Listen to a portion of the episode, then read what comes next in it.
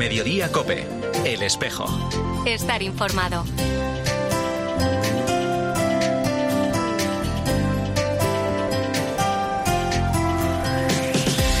La una y 33 minutos, ¿qué tal? Bienvenidos al Tiempo del Espejo en Mediodía Cope en este 11 de noviembre. A esta hora, como es habitual cada viernes, te cuento la actualidad de la Iglesia de Madrid del saludo de Mario Alcudia. Con María aparece la cultura cristiana, que es una cultura de amor al prójimo, una cultura de la misericordia y por ello también una cultura de la justicia social.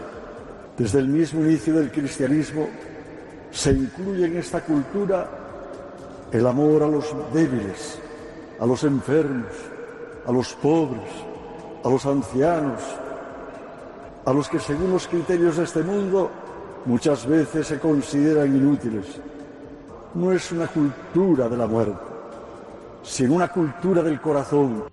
Es el arzobispo de Madrid en su homilía durante la misa de la fiesta de la Almudena, celebrada esta semana, este año debido a la lluvia, en el interior de la catedral, en la que nos recordaba cómo con María, a quienes los madrileños invocamos como Nuestra Señora de la Almudena, el Señor nos ha bendecido de una manera especial. Ella nos abraza y nos señala el camino. María, decía el cardenal Osoro, es una maestra que nos enseña que solamente junto a Dios descubrimos quiénes somos nosotros y que sin Dios pasamos por este mundo como unos desconocidos para nosotros mismos y para los demás. Además, se refería al valioso poder unificador y reconciliador de la fe a través de lo que denominó como el humanismo de la encarnación.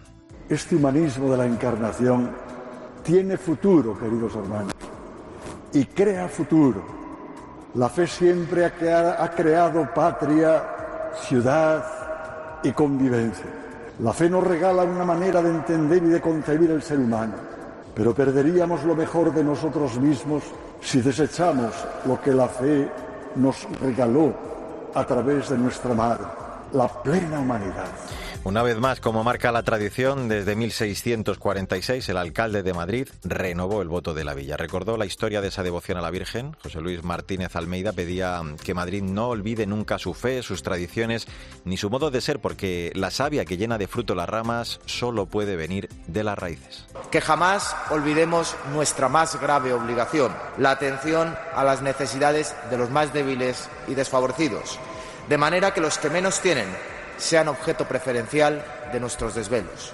Que veléis especialmente por nuestros mayores, para que en el momento de merecido descanso nunca les falte nuestro reconocimiento, nuestro rendido homenaje y nuestra gratitud. Que protejáis y ayudéis a nuestras familias, célula básica de la sociedad, para que se mantengan unidas. Que guiéis con mano maternal a los jóvenes madrileños, para que se formen con tenacidad y sacrificio pues al concluir la Eucaristía, ya con el cielo despejado, sí se celebró la procesión, recuperando, por cierto, el recorrido habitual dos años después de la pandemia. Ahora a la una y 36 minutos, lo que hacemos ya es hablar de otros asuntos de la actualidad de esta Iglesia de Madrid en este espejo, en mediodía cope, en este primer viernes de noviembre.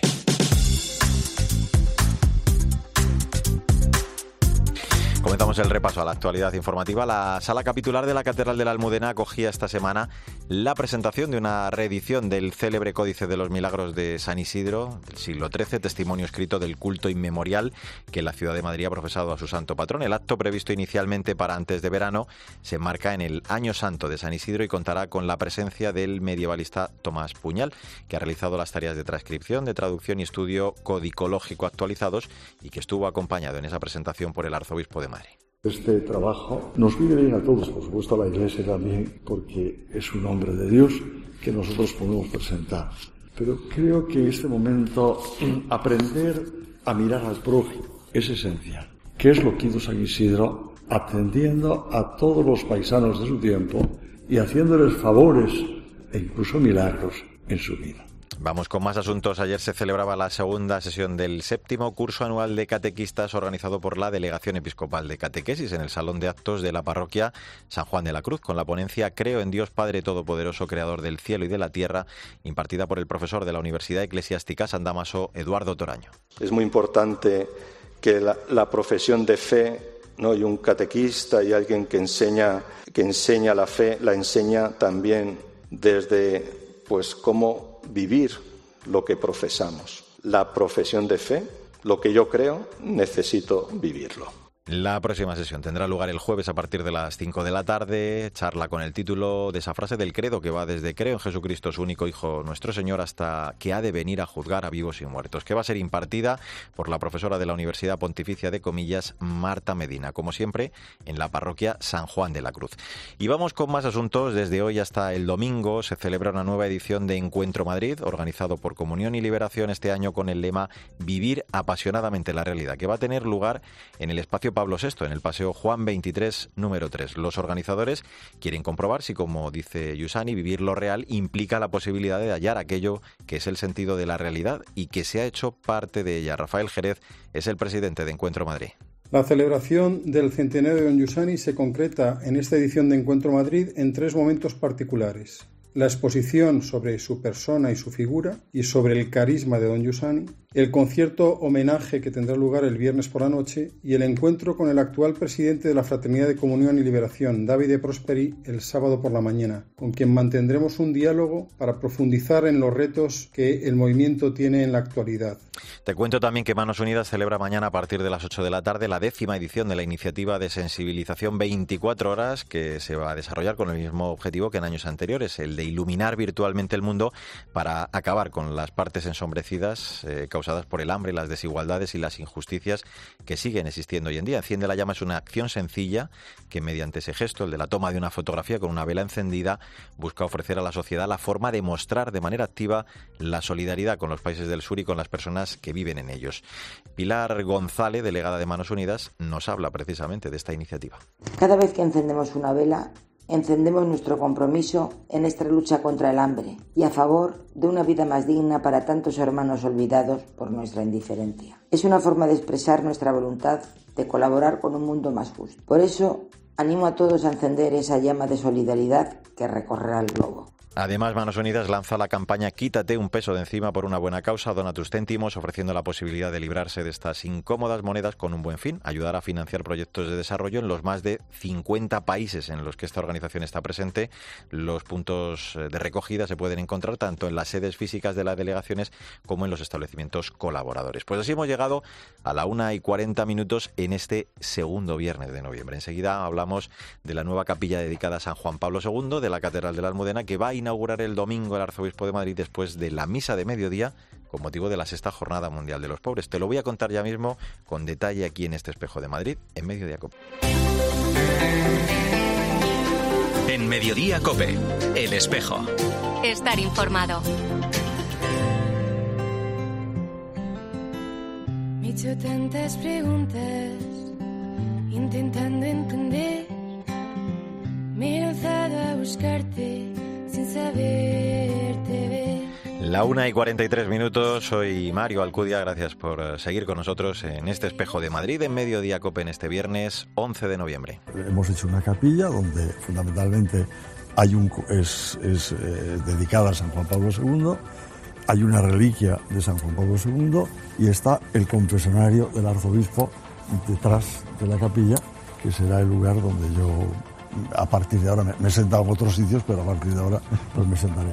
Pues es el arzobispo de Madrid, en Telemadrid esta semana, hablando de la nueva capilla dedicada a San Juan Pablo II en la Catedral de la Almudena. El domingo, después de la misa de mediodía, con motivo de la Jornada Mundial de los Pobres, el cardenal Osoro va a inaugurar y bendecir esta nueva capilla y también la imagen del pontífice que se va a colocar en ella, una capilla diseñada por el Estudio de Arquitectura Cano y Escario. Se encuentra junto a la sacristía mayor, al final de la nave central, y es una forma de recordar la estrecha relación del santo, del Papa Magno, con esta ciudad de Madrid.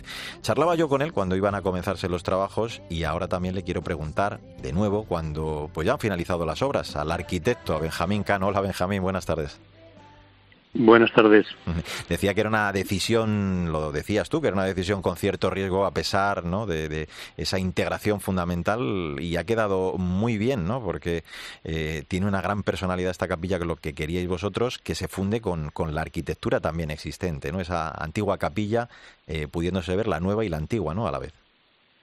Exacto, sí, eso lo, lo comentábamos y esa ha sido la intención inicial, la intención o el gesto principal eh, es, es, ese, que es que haya un diálogo, un diálogo real entre la, la capilla existente y, y por tanto la, la, catedral y la capilla nueva, porque porque es, es, es, verdad que se transparenta. Cuando estás allí, eh, estás se transparenta pues el rosetón, los nervios, la, la, piedra de la capilla existente. Entonces, bueno, sí que hay un diálogo y simbólicamente pues es lo que queremos representar es que, digamos cómo nos insertamos cómo nos dejamos abrazar eh, abrazar por la iglesia no que no hacemos un, un elemento cerrado no sino un elemento eh, que se refiere pues lo decimos que es una capilla de la iglesia en primer lugar, ¿no? Porque nos referimos, en primer lugar hacemos eh, esa relación ¿no? con, con, la Iglesia ¿no? que nos abraza.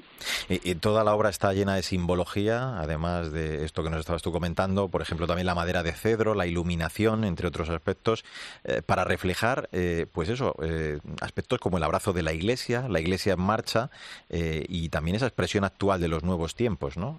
sin olvidar, claro, la, la tradición, el origen. Exacto, sí. Y bueno, es una capilla, es una capilla para, para experimentar, para estar, no solo para verla desde, fuera, sino para también eh, estar dentro, para vivirla.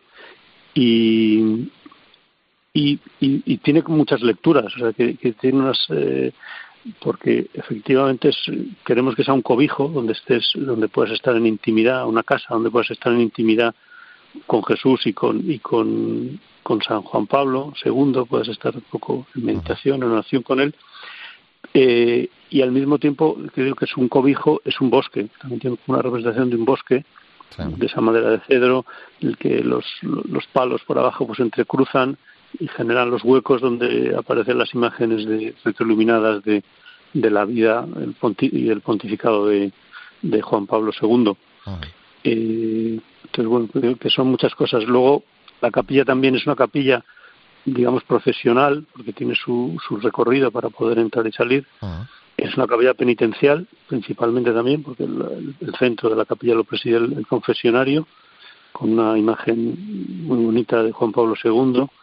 Eh, y, y luego es una capilla devocional, porque, bueno, digamos, es una capilla para Juan Pablo II y donde hay una reliquia, ¿no? que también es un poco el, símbolo que, queremos rescatar de, bueno, de la devoción a nuestros santos eh, y la reliquia pues históricamente ha sido un elemento muy importante y, y, así va a seguir siendo, ¿no? Hay una gota de sangre de, de Juan Pablo II, pues es un lugar de peregrinación y de, la devoción. Mm. otro de esos símbolos eh, es la gran roca situada a la entrada. Estamos hablando, eh, para que nuestros oyentes hagan la idea, de una roca de mármol negro marquina eh, de, muchísimo peso y, además creo que ha tenido que moverse al milímetro para poder colocarse. ¿no? Cuéntame cómo fueron esos trabajos, que creo que fue algo muy curioso. Sí, sí, pues bueno, pues se ha necesitado una grúa importante para, para meterla dentro de la dentro de la catedral y luego se ha desplazado pues con unos toros y finalmente con unos rodillos como con, los egipcios digamos los últimos movimientos han sido ya con, con los rodillos metálicos ah. y luego pues con cuñas poniéndola en su posición su posición final ah. eh, y efectivamente como dices es, es marquina eh, de la cantera del País Vasco y que luego se transforma es esa, eh, es una piedra tallada a mano y luego se transforma en esa misma piedra es el banco el banco que es el lugar un poco para para estar eh, para estar en contemplación también viendo las imágenes ah. para esperar para la confesión y que tiene pues la simbología de una barca una barca con una proa que, que, la guía pues la guía es la barca de la iglesia porque la piedra bueno es el, eh, es el momento un poco de referencia a Pedro no y a, y a y a, y llamada a Pedro, pero digamos que, que, luego se transforma en una, en una iglesia dinámica, en una barca que se que, que deja echar las redes donde Jesús donde Jesús eh, indica y que la guía, por eso tiene el cirio en la proa, eh, pues la guía Jesús y está también eh, crucificado encima pues la, la, preside y la guía Jesús muerto y resucitado. Pues es una capilla preciosa que no puedes dejar eh, de ver. Eh, han participado más de 70 personas profesionales eh, que además tú destacabas esta semana, leí una entrevista que han, bueno, pues llamaba, te llamaba la atención el cómo habían participado todos con esas ganas, sabiendo que estaban poniendo lo mejor de sí mismo para algo muy importante. Una capilla penitencial y peregrina, como fue el Papa Magno a lo largo de su pontificado pontificado, pues evocando al Papa Viajero y la vida cristiana como ese camino. Benjamín Cano, arquitecto, enhorabuena de verdad por el trabajo y recordamos esa inauguración el domingo en la misa mediodía presidida por el Cardenal Arzobispo de Madrid. Un abrazo fuerte, ¿eh? enhorabuena. Muchas gracias a vosotros. Pues así hemos llegado a la una y 50 minutos. Entramos en la recta final de este espejo de Madrid en mediodía COPE en este 11 de noviembre. A lo mejor nos tenemos que plantear si es necesario eh, acabar con los ricos para poder acabar con la pobreza. O a lo mejor lo que necesitamos es hacernos todos ricos para poder vivir todos en la riqueza sin que haya pobres. Es una cuestión, yo creo, no tanto de un planteamiento moral en el que nos intentemos cumplir con una determinada serie de cuestiones, sino asomarnos a esa otra mirada, a la mirada que Dios nos ve.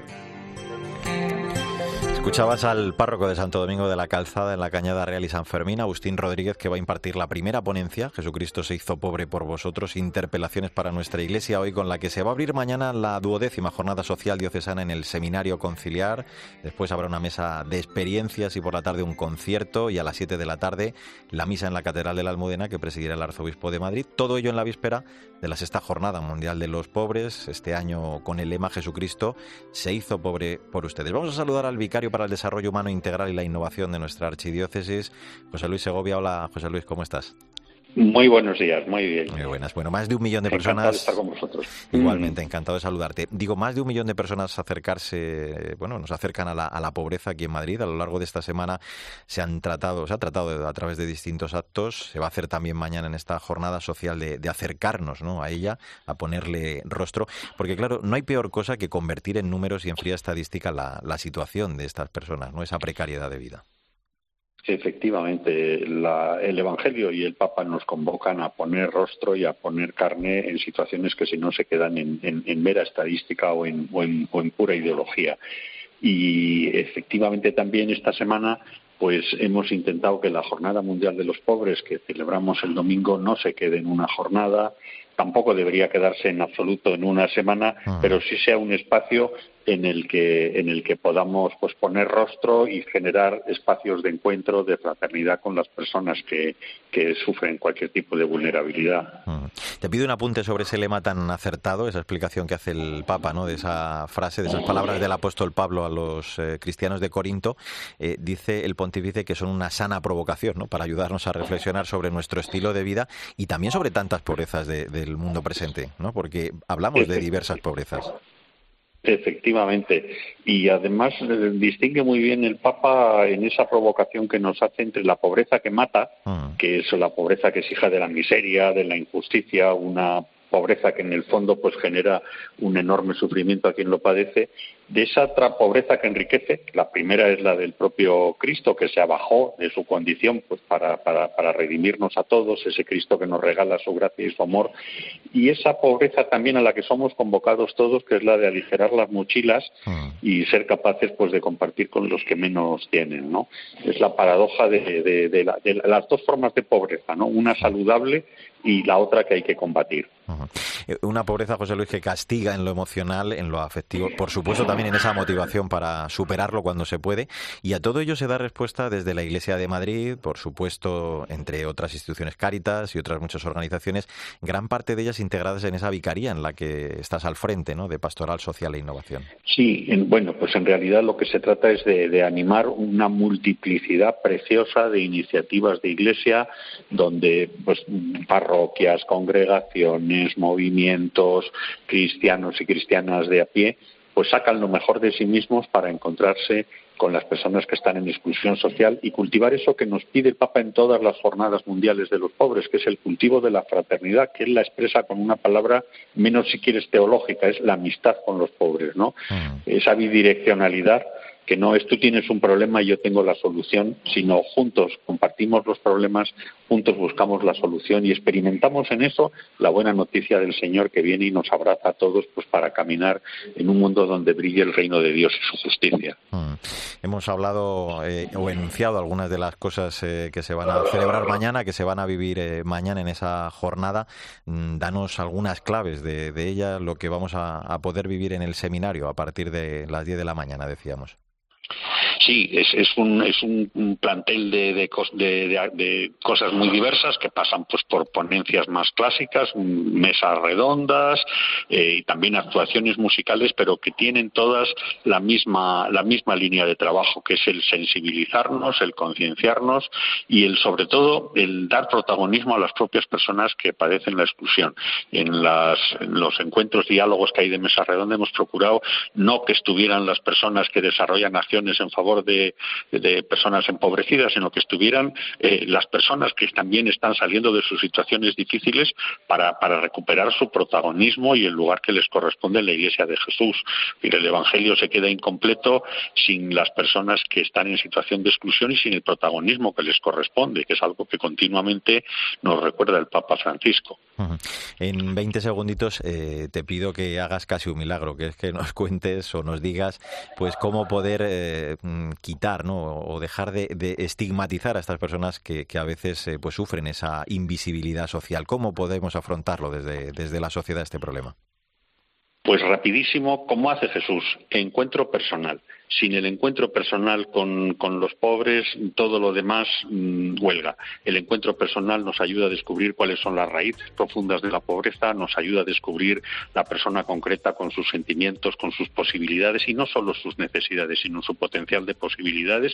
Y el encuentro personal es categoría sacramental donde se hace presente el mismo Dios amor que nos abraza a todos. Menos un minuto. Pues estupendo, es estupendo. Los pobres, es verdad, no son personas que deberían poner en crisis nuestra indiferencia como dice el Papa Francisco, ojalá esta jornada se convierta en una oportunidad de gracia para hacer un examen de conciencia personal y comunitaria y preguntarnos pues si la pobreza de Jesucristo es nuestra fiel compañera de vida. Mañana lo recordamos, esa jornada social diocesana en el Seminario Conciliar y luego a las 7 de la tarde la misa en la Catedral presidida por el Arzobispo de Madrid. José Luis Segovia, vicario, muchísimas gracias por acompañarnos. Un abrazo muy fuerte. Gracias a vosotros. Gracias, un abrazo. Gracias. Ahora Pilar García Muñiz sigue en Mediodía Cope contándote más historias y toda la información de este viernes 11 de noviembre. Volvemos con la actualidad de la Iglesia de Madrid, como siempre, dentro de siete días. En nombre de todo el equipo, Sandra Madrid, David Torrenova, el saludo de Mario Alcudia. Que te vaya bien.